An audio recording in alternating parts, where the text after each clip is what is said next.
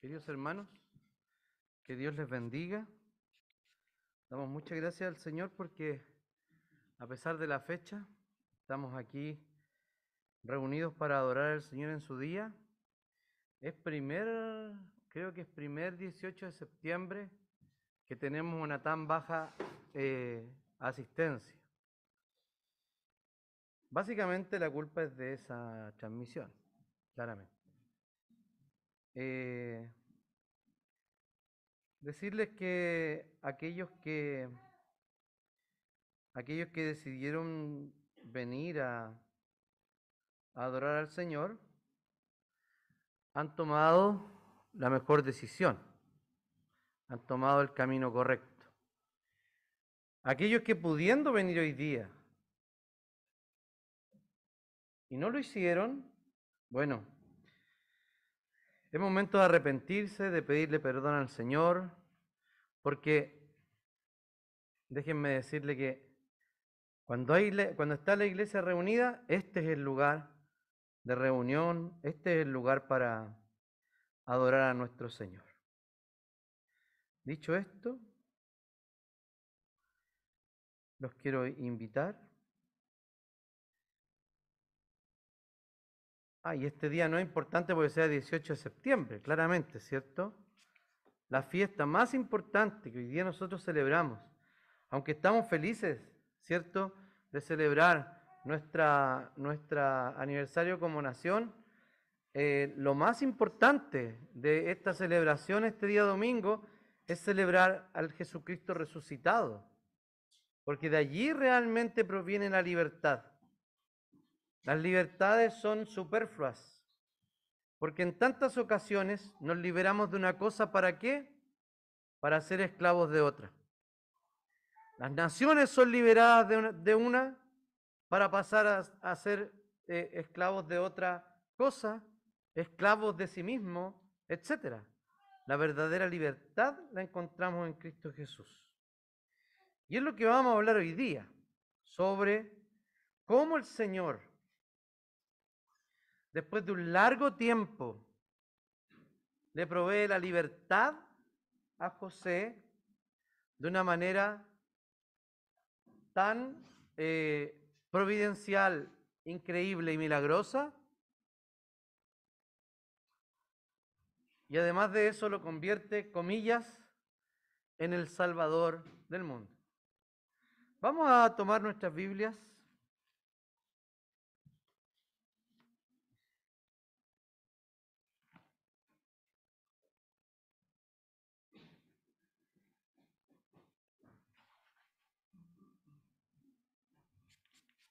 Vamos a leer en, en el capítulo 41 del libro de Génesis.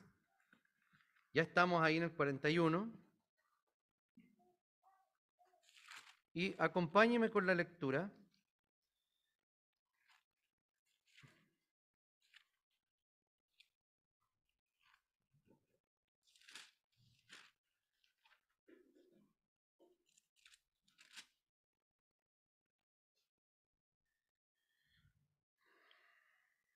Denme un segundo, por favor, porque...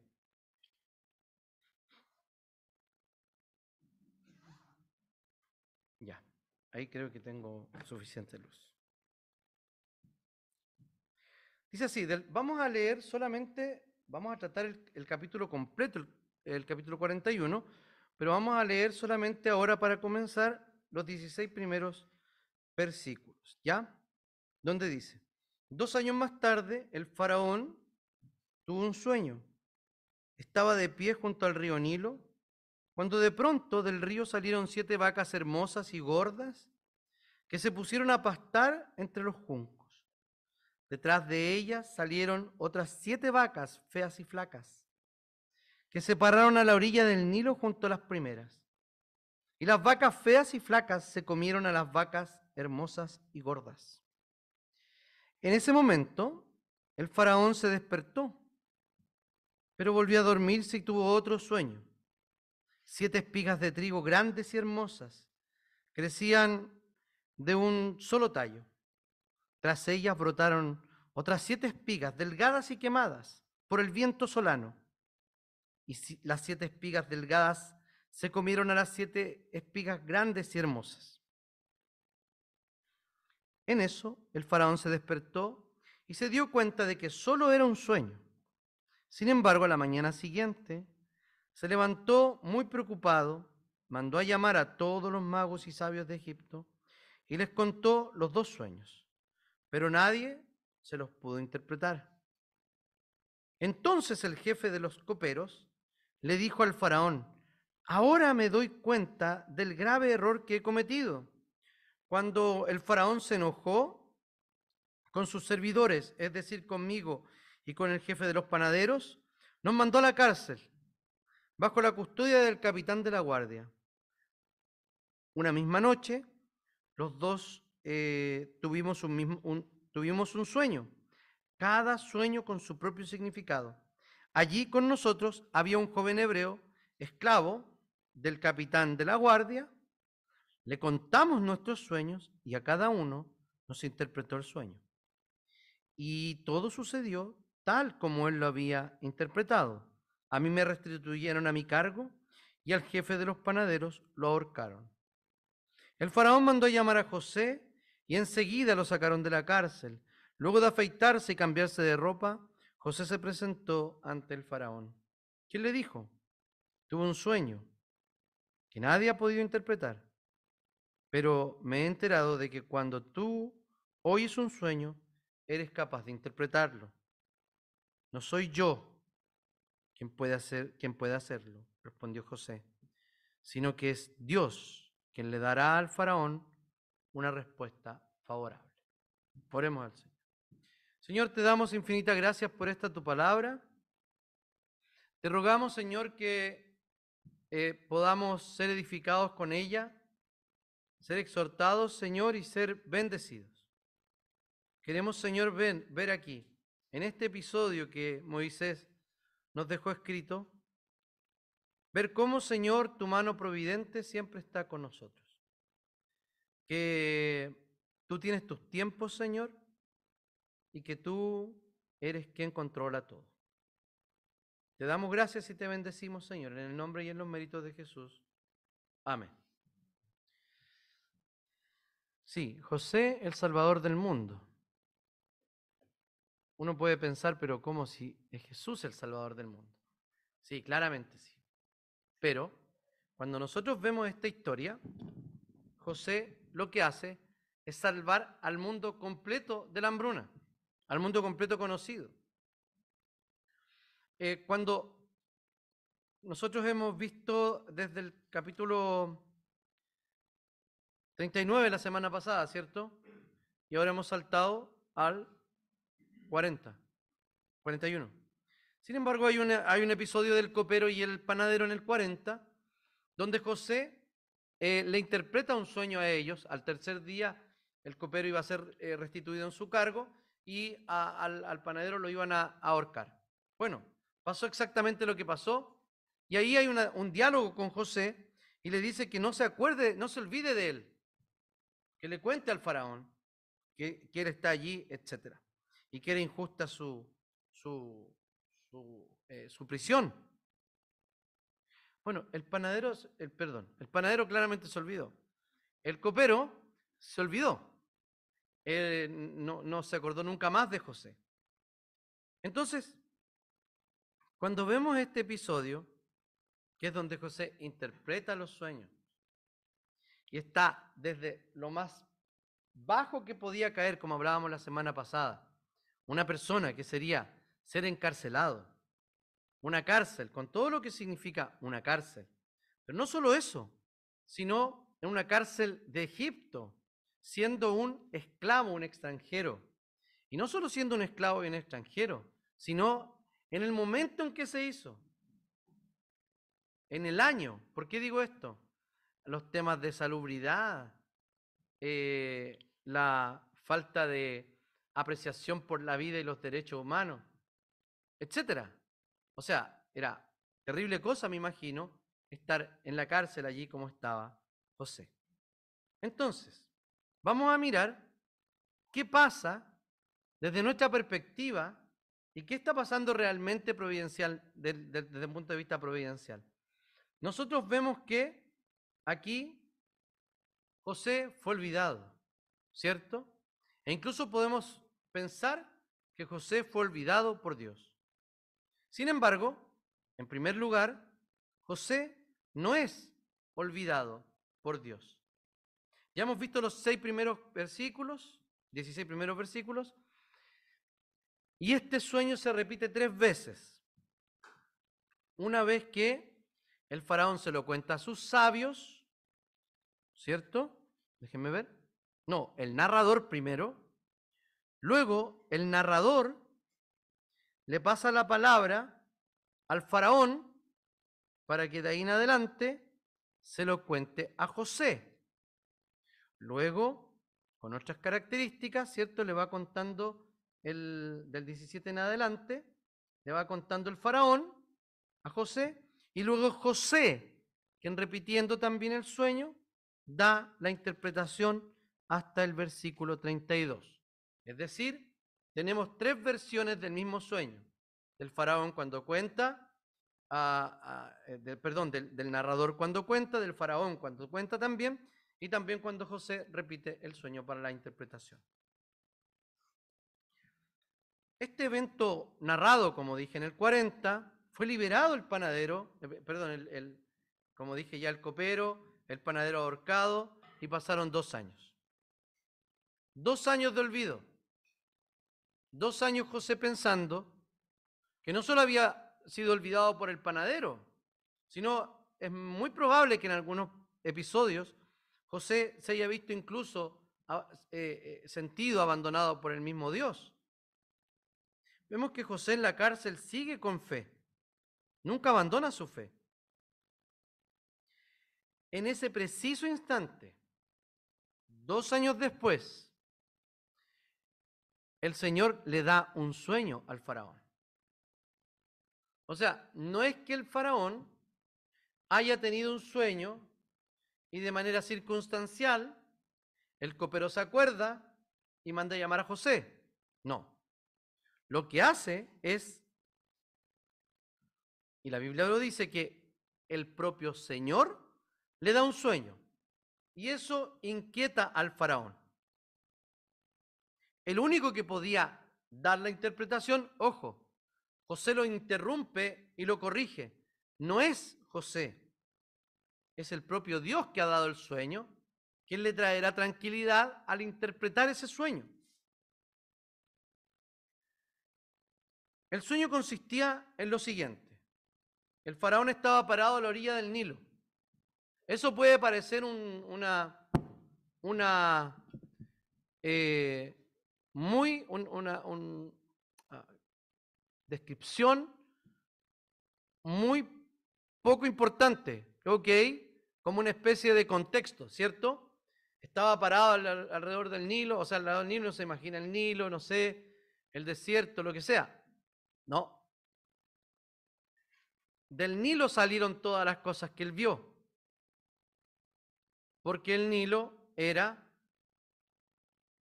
en el norte de África, en Egipto, era el, lugar o el afluente, eh, el caudal que traía gran fertilidad a la zona. Había desbordes del, río que hacían fértil las orillas del río. Entonces, para los, para los, eh, para los egipcios, el río sería algo así como la Panamericana para los sudamericanos. ¿Me entiendes? O sea, nos llega mucho y hay mucho traslado por la Panamericana, ¿cierto?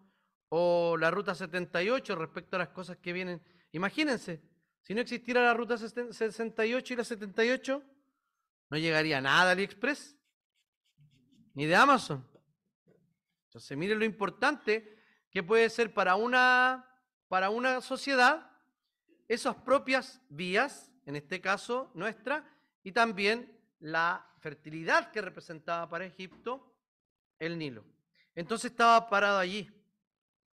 Y dice que salieron siete vacas hermosas y gordas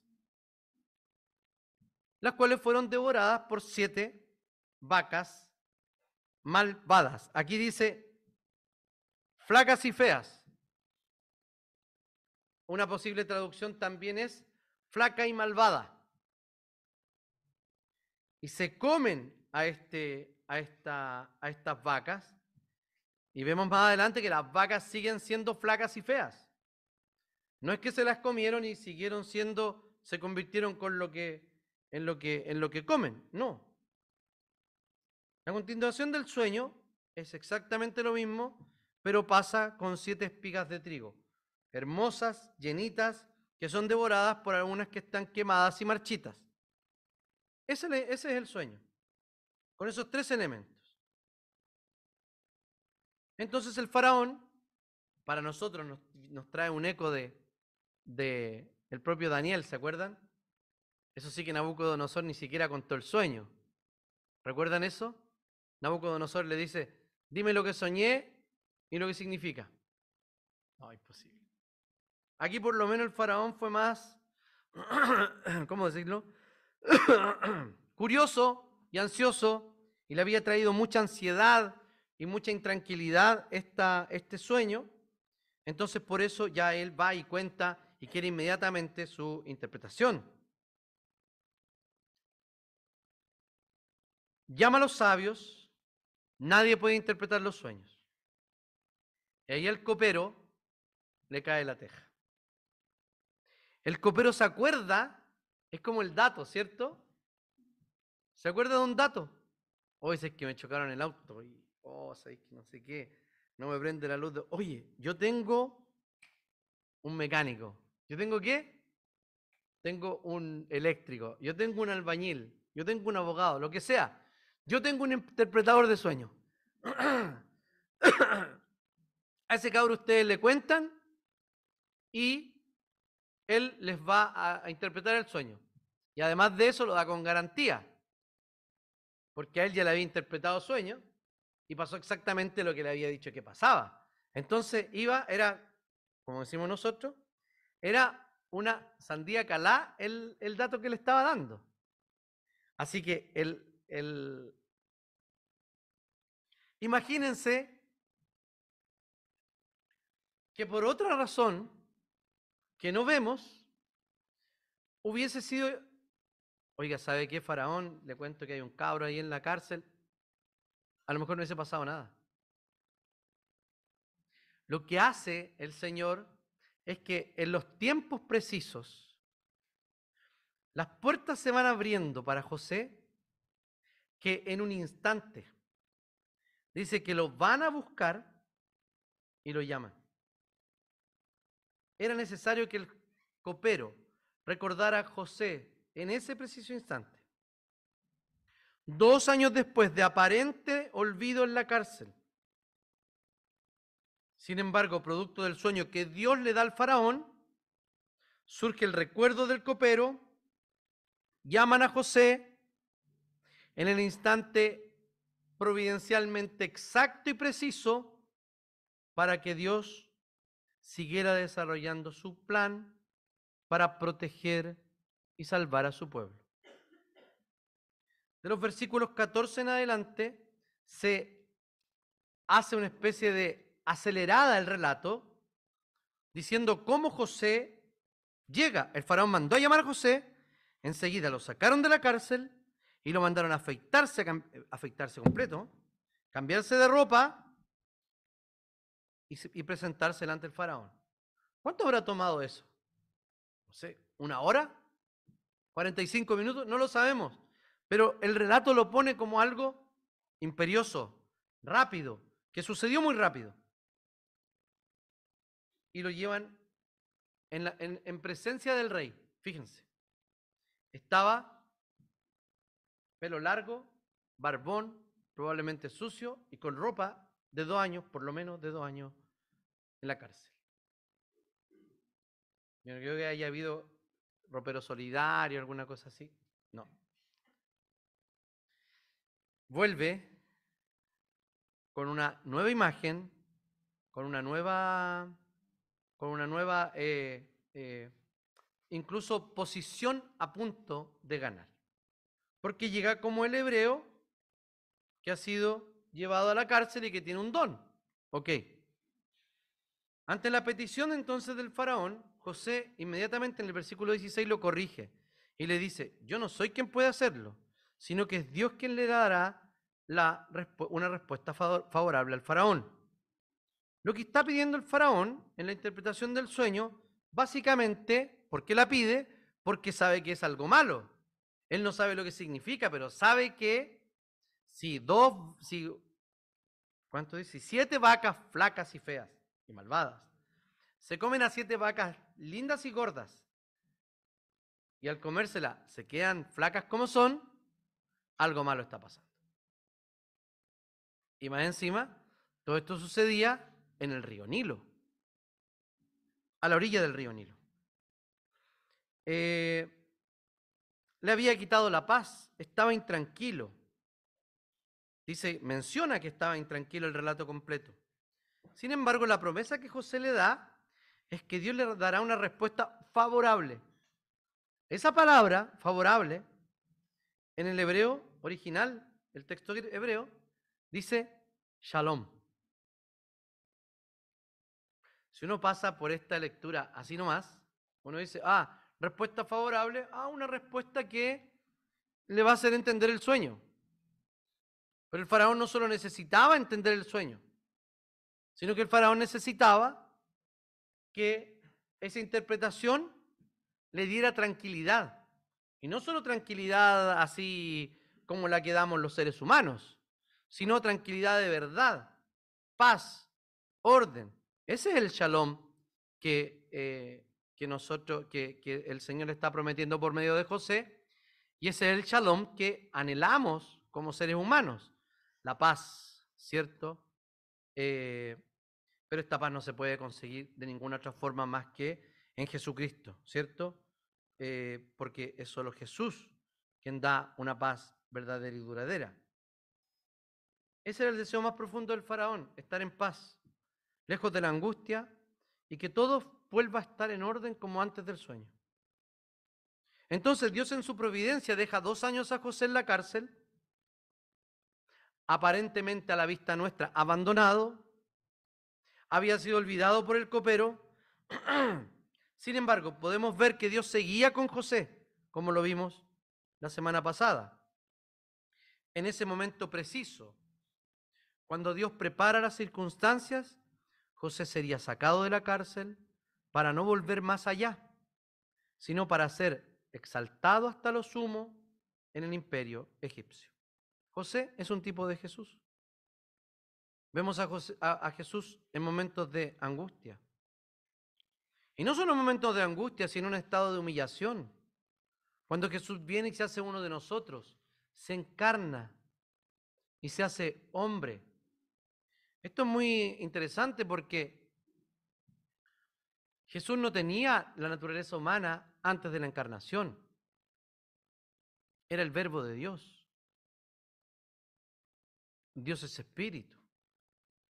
Pero la segunda persona de la Trinidad viene y toma forma humana. Es decir, Jesús incorpora a su naturaleza divina.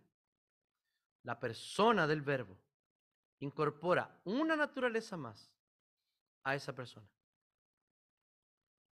¿Y qué significa? Ah, cuerpo, no. Toma para sí un cuerpo, un alma y una mente de ser humano. Y lo más interesante de esto es que Jesús, al ser resucitado y exaltado a la diestra de Dios Padre, no ha abandonado esa naturaleza. Es decir, la naturaleza lo acompañará hasta la eternidad.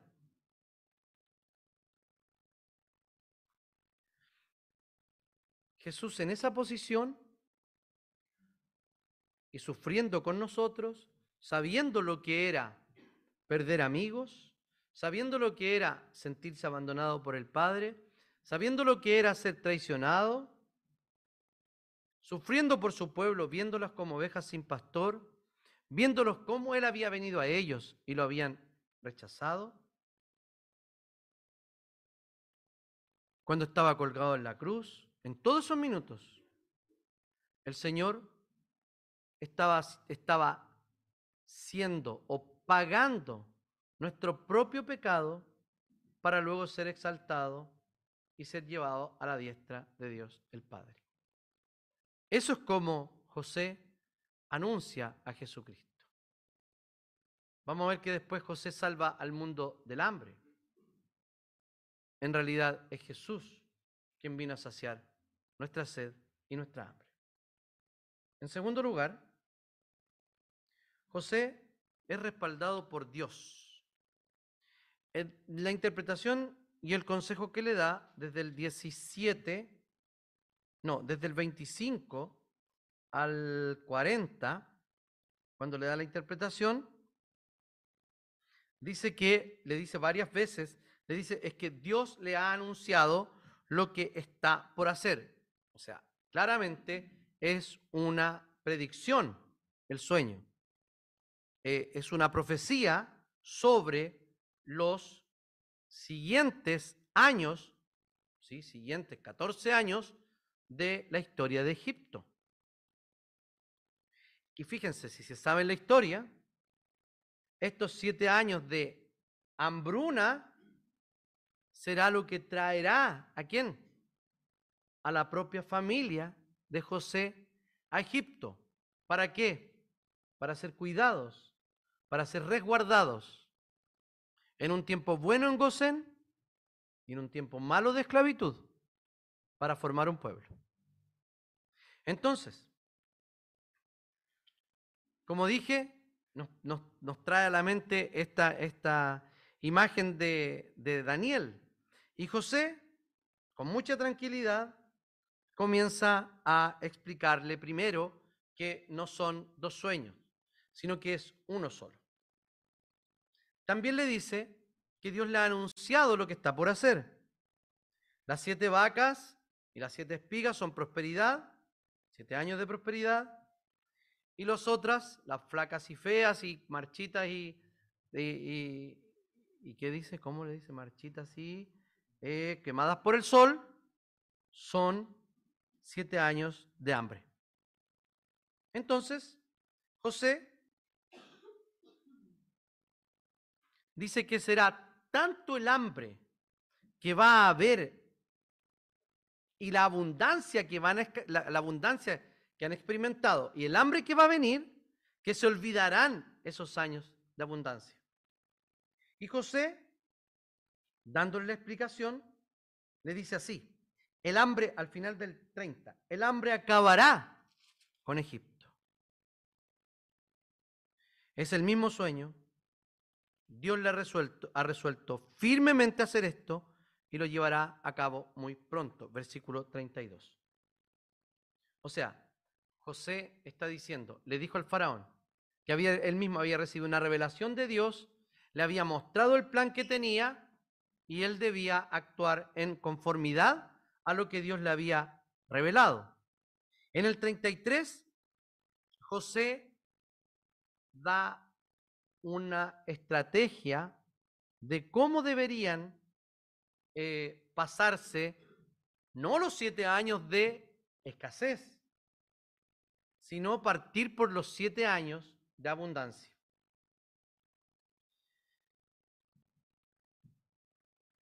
Le da el consejo y le da la estrategia. Le dice que busque a un hombre del 33 en adelante. Dice que busque a un hombre competente y sabio que sepa administrar. ¿Cierto? Que se haga cargo de la tierra de Egipto. Luego, que nombre inspectores para que eh, durante los siete años de abundancia recauden la quinta parte, o sea, el 20% de todo lo que se produce en Egipto para guardarlo para los momentos de las vacas flacas, ¿cierto? Esto debería estar bajo el control del faraón para juntar alimentos de los años buenos y hay una reserva para los años malos. Entonces, José presenta primero lo que pasará con Egipto si es que no se hace esto, si es que el faraón no toma en cuenta el sueño que ha tenido, y la solución que Dios va a dar a esta situación. Entonces, para que haya reserva, dice, dice José. Y el faraón se pone a consultar, ¿cierto? le pareció bueno el plan y dice, bueno, ¿podemos encontrar una persona así? Pero luego dice algo muy extraño. En quien repose el Espíritu de Dios. Aquí tenemos un eh, egipcio, probablemente pagano, que está hablando del Espíritu de Dios. Una posibilidad, una, es que, de hecho, esa, esa dinastía era semita. O sea, era de la misma familia de Sem, por otras líneas, que había llegado a la eh, a, ser una, una, familia de reyes en, en Egipto. Sin embargo, lo más probable es que José, es porque José nunca se atribuyó la sabiduría que tenía, sino que siempre le dio la gloria al Señor, diciendo que Él era quien le estaba dando las respuestas que el faraón y que Egipto necesitaba. O sea, José se había puesto como una atalaya anunciando, tal como la iglesia debe ser una atalaya en el mundo, anunciando lo malo que va a pasar y la solución que tenemos para las vacas flacas, ¿cierto? Que es Cristo nuestro Señor. En cuestión de minutos, José pasa de ser un esclavo a ser el primer ministro de Egipto. Y dice así. Luego le dijo a José, puesto que Dios te ha revelado todo esto, no hay nadie más competente y sabio que tú. Quedarás a cargo de mi palacio y todo mi pueblo cumplirá tus órdenes. Solo yo tendré más autoridad que tú porque soy el rey exactamente lo que pasó en la casa de Potifar. A escala doméstica, ¿cierto? Él estaba a cargo de la casa, recuerden. El Señor lo lleva a, los, a la máxima humillación y luego lo exalta a ser el segundo de a bordo en Egipto. En cuestión de minutos, como dije, pasa a ser el, el primer ministro de Egipto. La razón, la razón la da el propio faraón es porque el Espíritu de Dios reposaba sobre él. Y él era el más sabio y más competente que todos. José aquí se transforma también en una figura de Jesús. Porque nadie más podía morir por nosotros. Porque nadie más podía hacerse cargo del grave problema que significaba el pecado. Solo Jesús. Nadie más. Cuando nosotros pensamos en otras salvaciones, en otras cosas que nos pueden traer eh, tranquilidad al alma, otras cosas que pueden asegurar nuestro futuro, ¿o no? ¿Cuántos están pensando en asegurar el futuro? Muchos, ¿no? Pero ese futuro que estamos planeando asegurar está supeditado a qué? A que siempre en nuestro corazón debe estar presente que el futuro realmente importante está asegurado por Dios en Cristo Jesús. Es por eso, fíjense que aquí la dependencia de Dios y la providencia evidente de Dios no los llevó a decir, bueno, no hagamos nada total, si Dios sabrá lo que pasa en los próximos siete años. Total, en 14 años más va a pasar esto. Eh, yo pensé eso cuando mis hijos entraron a primero básico. No, si salen en 14 años más. Bueno, el INMA sale este año. Así de rápido pasa el tiempo. Entonces, no es que la gente diga, bueno, no voy a preparar mi futuro porque tengo la confianza puesta en el Señor. Por el contrario, mi confianza está puesta en el Señor. Por eso todos mis planes, todos mis actos, todos mis gastos, inversiones, lo que sea, van a estar con la confianza de que es Dios quien ha asegurado el futuro más importante para mí, para mis hijos, para todo el mundo. Y con eso en el corazón, nosotros podemos vivir la vida sabiamente. Vimos que el Señor no había olvidado a José estando en la, en la, en la cárcel. También hemos visto que José es respaldado por Dios al darle la interpretación y también el consejo. Ahora vamos a ver cómo asciende José en los capítulos eh, perdón, versículos 41 al 57. El ascenso, Dios es ascendido por José. Así comienza. El faraón le entrega un anillo. Se quitó el anillo oficial y se lo puso a José. O sea, este anillo o este sello era probablemente para certificar eh, documentos. Hoy día era como entregarle el ojo para el lector de retina. Para identificar, esta es la autoridad del faraón. Ahí está. O sea, José realmente tenía toda la autoridad en Egipto, en minutos. Luego lo viste de ropa fina. Dice que pide que lo vistieran con ropas de lino fino. El lino fino claramente es una alusión a las vestiduras reales. Lo vemos incluso en Apocalipsis cuando está hablando de qué? De nuestra posición en Cristo Jesús. Cuando el Señor, eh, em, cuando estamos adorando a Dios de toda lengua, pueblo y nación, ¿cómo dice que somos vestidos? De lino limpio y resplandeciente. Bueno, el lino fino, desde toda la historia antigua, ha sido una ropa real. O sea, no solo le da la autoridad, sino también le da la forma. Lo hace parecer también un rey. Y luego le pone un collar de oro. No sé cómo será. Vean José de, de Disney a ver si hay alguna buena interpretación del collar. Le pone un collar de oro y eso significa que le estaba reconociendo públicamente su autoridad. Entonces le pasa en términos formales la autoridad. Lo hace parecer y lo viste como uno de ellos.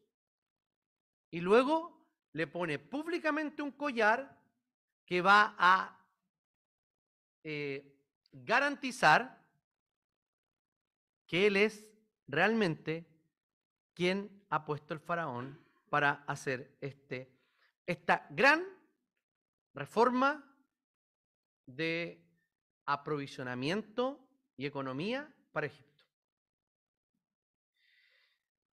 Podría llegar hasta allí, ¿cierto? Pero no solo eso, sino que lo sube al carro real y le da un paseo. ¿Cierto? Aquí en Chile, ¿qué pasa? El Ford Galaxy del presidente, ¿cierto? Era, el Ford Galaxy de, de Egipto. Lo pasea y él tiene la autoridad. Y va gritando, ¿qué cosa? Dice,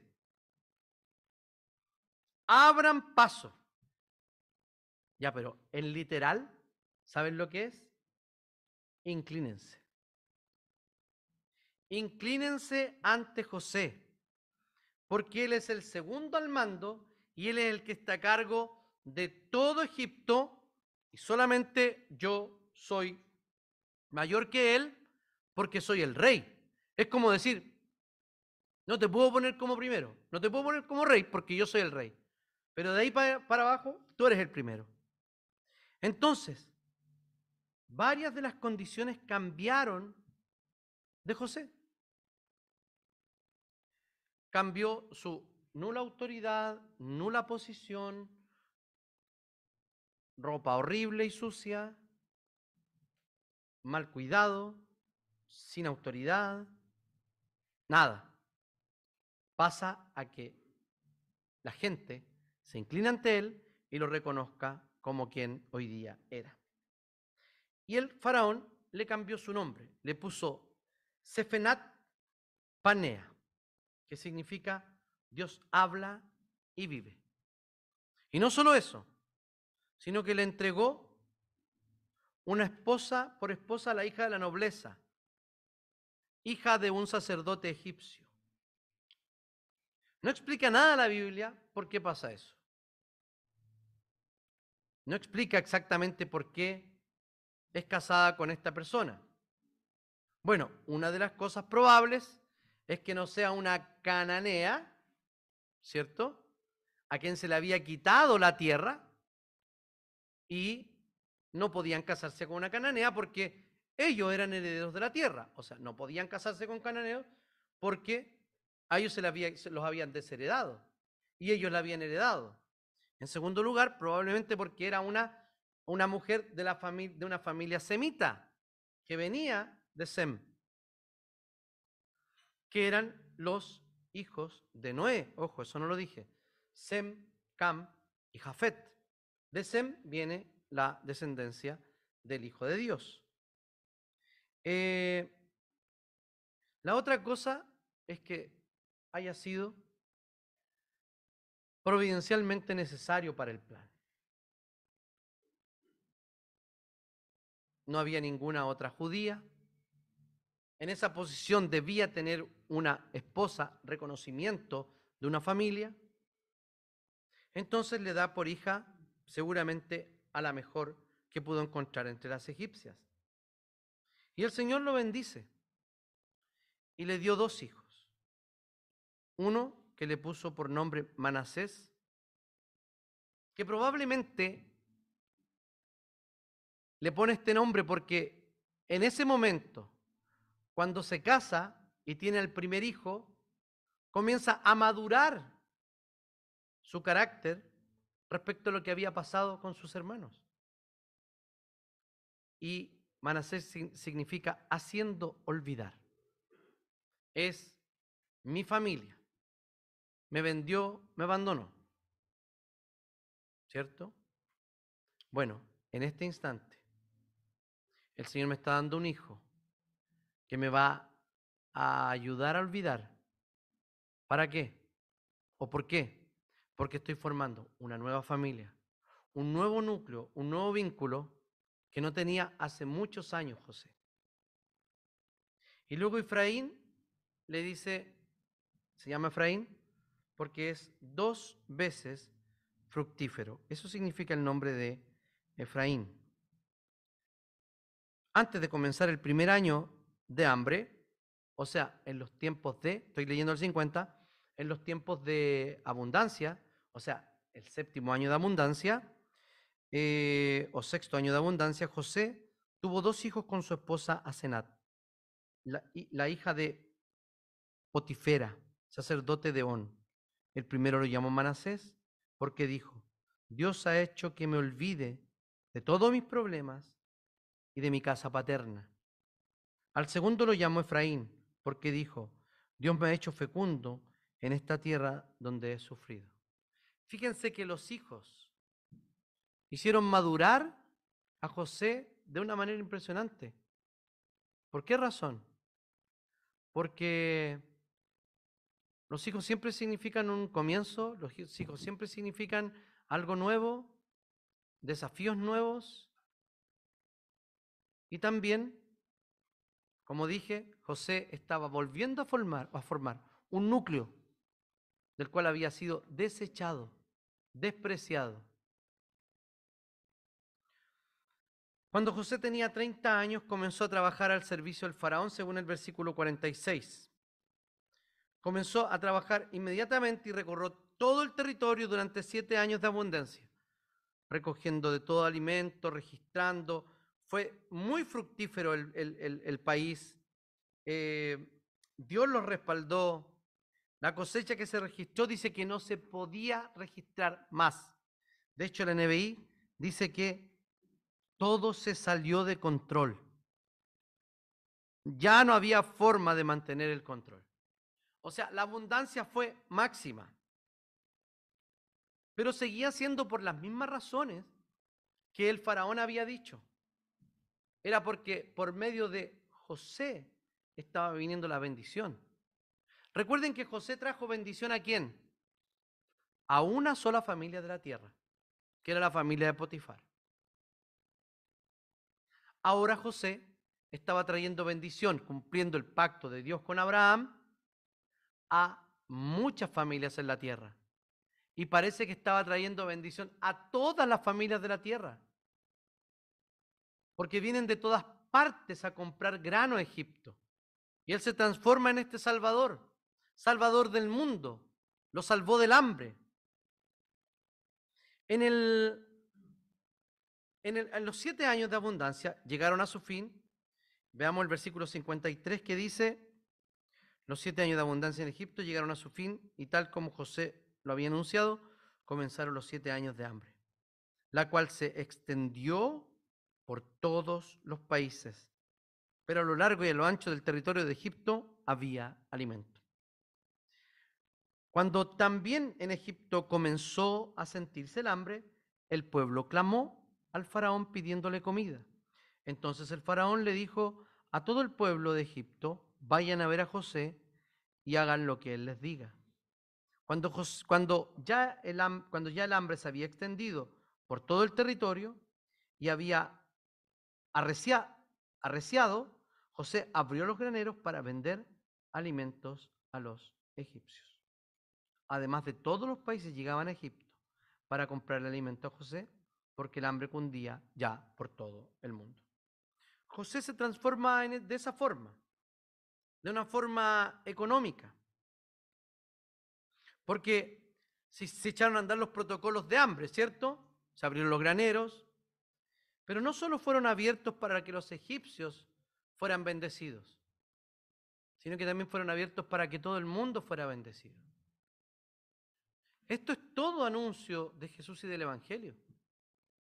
José se transforma en el Salvador lo peor que podía pasar en una sociedad antigua era la escasez de alimentos. Dependían completamente de la tierra, eh, los egipcios dependían totalmente del Nilo. Sin embargo, Dios, de lo más bajo que había en Egipto, sin ser un egipcio, lo levantó y lo convirtió en uno de ellos para ser el instrumento por el cual Dios salvaría a Egipto y a todos los países circundantes el Señor siempre tuvo el propósito, no solo de salvar un grupo, sino siempre extender su salvación a todas las familias de la tierra.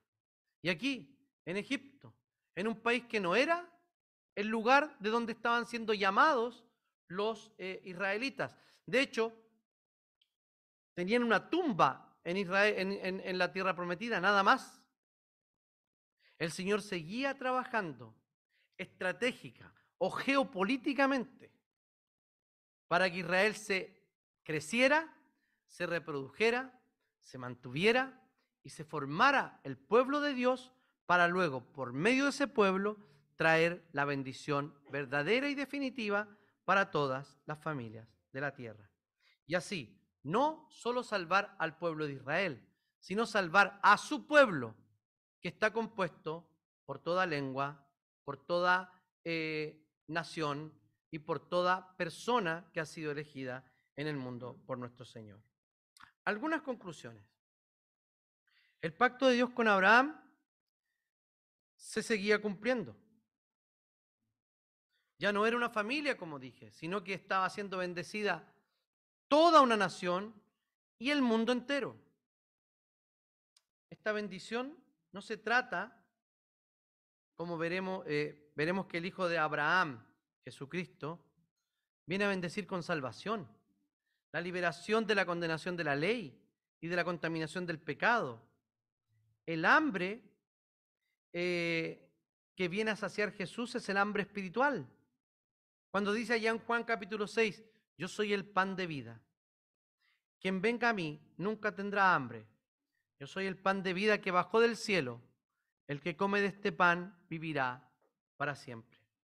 José nos recuerda a Jesús, el siervo del Dios Todopoderoso.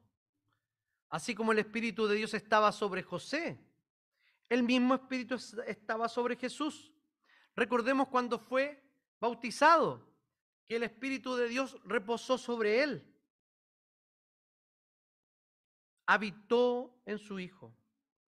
José fue un profeta llevándole la palabra al faraón y Jesús es el profeta de Dios para traerle la palabra de Dios a todo su pueblo. Pero Jesús es mucho más que José. Jesús es el verbo de Dios, o sea, la palabra misma de Dios encarnada. Entonces, así como José fue exaltado hasta la máxima posición que podía lograr en Egipto, Jesús también fue exaltado a la diestra de Dios. Pero no solo para gobernar un país, sino para hacerse cargo de todo el mundo. Y fue levantado para ser llamado y declarado rey de reyes y señor de señores. El faraón pidió que le abrieran paso o que se inclinaran delante de José. Es la orden que va a dar Dios. Leemos allá en Filipenses que en el nombre de Jesús se doblará toda rodilla, tanto en el cielo como en la tierra, para la gloria de Dios el Padre. Es ante Jesús que en todo el mundo, así como pasó en Egipto con José, se va a inclinar y va, se va a arrodillar. Con esta narración Dios animó a los israelitas a confiar en la buena providencia de Dios. Jesús hizo lo mismo al confiar en la providencia de Dios. Fíjense que cuando nosotros estamos ansiosos, angustiados, desconfiados, preocupados por el día de mañana, podemos levantar la siguiente pregunta.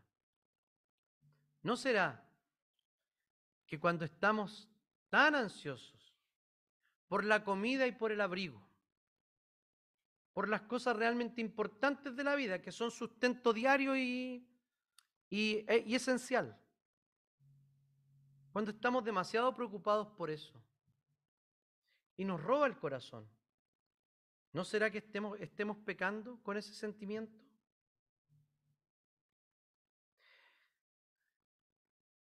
Mi respuesta la tomo de la Biblia